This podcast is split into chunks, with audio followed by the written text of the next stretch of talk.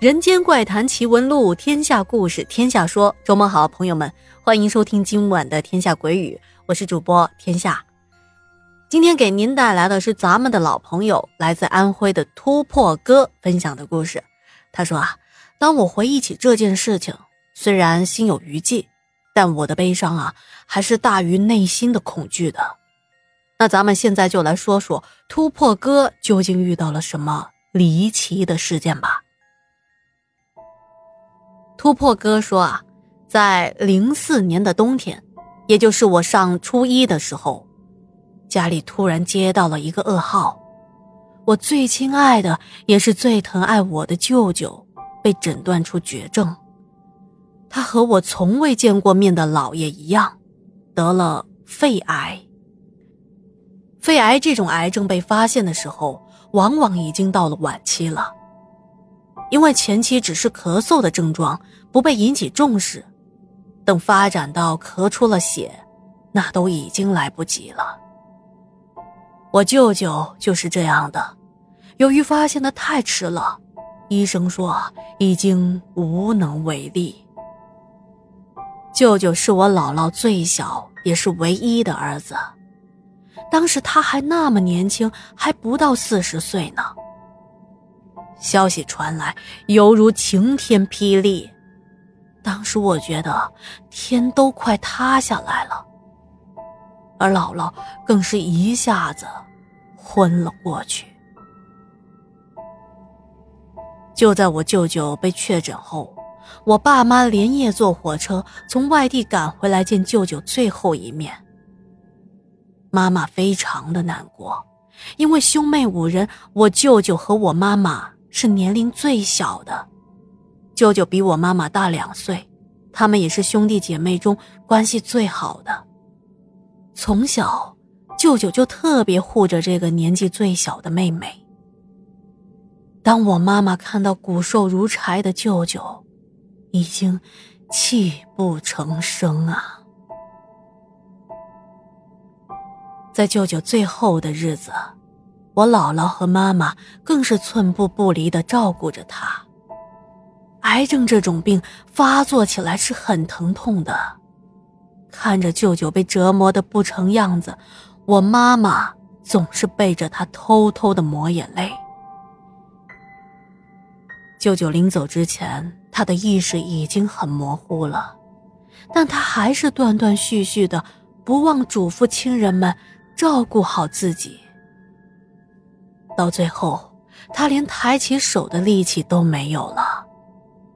他想摸摸亲人们，却只能用仅存的最后一点力量，半抬眼望着姥姥和姐妹们。看了一会儿，慢慢的合上了自己的眼睛，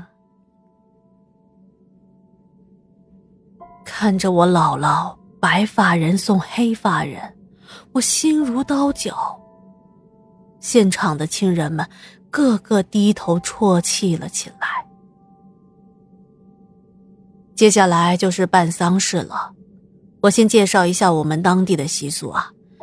人在火葬场火化之后，先把骨灰放到我们镇的一个骨灰堂。当时我们去的是镇上最大的骨灰堂，骨灰盒放置在那之后，摆上贡品。在那儿寄放上几天，等到要出殡的时候，需要用车拉着扎好的纸人、纸房、纸车之类的，去把骨灰堂把舅舅的骨灰取出来，然后再带回家的灵堂出殡。舅舅出殡的那天一大早，我妈和几个姐姐还有我去了骨灰堂，准备把舅舅的骨灰盒拿回家。我看到啊。这个骨灰堂是一个大型的四合院建在了前不着村后不着店的地方。院子大门的顶上挂了一个牌匾，写着“骨灰堂”三个大字。大门是铁栅栏样式的。等到守门的大爷打开了大门，我们一行人走了进来。这是我第一次来到这个地方。我仔细地打量着四周。院子有些破旧，看起来啊已经很有年头了。房屋均是由红砖砌成的，地上啊由一块块青石板铺成的小路，延伸到里面的各个房间。这些青石板路每隔上几米，就有一棵大的柏树。院子里的房间像是一间间的教室，紧紧的挨着。不过，显得有一些奇怪的是。房间所有的窗户和门都封得死死的，尤其是窗户外面还用木板给钉死，一点缝隙都没有。